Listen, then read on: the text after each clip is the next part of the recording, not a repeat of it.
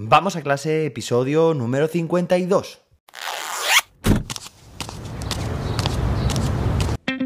Soy José David, maestro, formador de docentes y creador de contenidos. En este podcast te cuento reflexiones, aprendizajes y recomendaciones mientras voy a clase para que tú también puedas mejorar la tuya.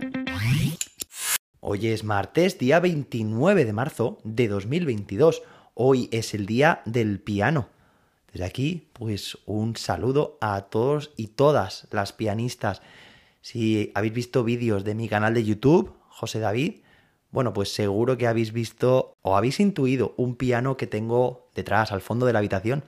Es un piano que siempre tengo ahí y me encanta tocarlo. Creo que no se me da bien tocarlo, bueno, tampoco es que sepa, no es mi elemento, como os comentaba la semana pasada, de el elemento, pero disfruto haciéndolo y a mi hijo también, le encanta. Así que bueno, pues eso, el día del piano. ¿Y a vosotros? ¿Os gusta tocar el piano? Bueno, os recuerdo que este viernes, día 1, empiezan los descuentos del mes de abril para hacer mis cursos en jose-david.com para mejorar vuestra competencia docente. Así que muy atento, muy atenta. Bueno, si has leído el título de este episodio, pues seguramente te hayas asustado un poco, una clase silenciosa, una clase en silencio por completo, incluido yo, incluido el profe también. Bueno, pues te cuento. Seguramente te habrás dado cuenta de que mi voz, bueno, pues no está al 100%, pero por lo menos ya hablo con un poco más de ánimo. Ya te contaba ayer en el episodio que he estado un fin de semana en completo silencio, sin voz, la había perdido. Y bueno, es que precisamente a uno de los podcasters que, que escucho, pues le había ocurrido algo muy parecido, había perdido la voz hace pues unos días y se arriesgó a utilizarla, a hablar antes de la cuenta, antes de haberse recuperado total, que la volvió a perder. Y yo, bueno, pues un poco por, por precaución y por miedo a que esto no me pasara, pues he estado este fin de semana entero sin, sin hablar. Y luego, claro, el lunes, llega el lunes, ayer, y te planteas, claro, que tienes tus clases con tus alumnos. Y en mi mente me vino una idea feliz, o en principio pensaba que era una idea feliz, de decir, bueno, pues voy a ver, voy a hacer un experimento y voy a ver de qué forma puedo organizar una clase sin hablar, sin hablar yo. Bueno, eh, me lo había imaginado todo muy bien y todo me cuadraba. De hecho, mirad, entré a la primera clase. Bueno, a ver, la primera clase tenía un poco de trampa porque tenía otro profe en el aula, mi compañero, mi compañero Alberto. Tenía codocencia. Entonces, claro, yo hablé con él antes de em, que empezara la clase y bueno, pues todo fue rodado sobre ruedas, os podréis imaginar.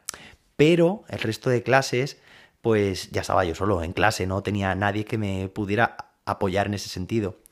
Y bueno, pues en mi mente todo funcionaba perfectamente. Yo entraba a clase, eh, escribía directamente en la pizarra todo lo que suelo hacer yo siempre, ¿no? Que es el, listado de tareas que hay pendiente, cómo se va a desarrollar esa sesión, con los minutos estimados y un controlador del tiempo. En principio intenté yo no hablar. Al principio, bueno, me preguntaban qué pasaba, recordaban que ya los últimos días de la semana pasada yo tenía la voz un poco estropeada y bueno, pues enseguida lo entendieron. Y enseguida que se empezó a desarrollarse la clase, bueno, pues por supuesto el alumnado participaba, hablaba, trabajaba y bueno, hasta que yo me vi con la necesidad imperiosa de hablar. Evidentemente, nuestro rol en clase, pues no puede pasar desapercibido. Es que sí, ahí había cumplido yo una de las principales tareas que es diseñar, organizar una sesión de clase, ¿no? Las tareas, dinamizar.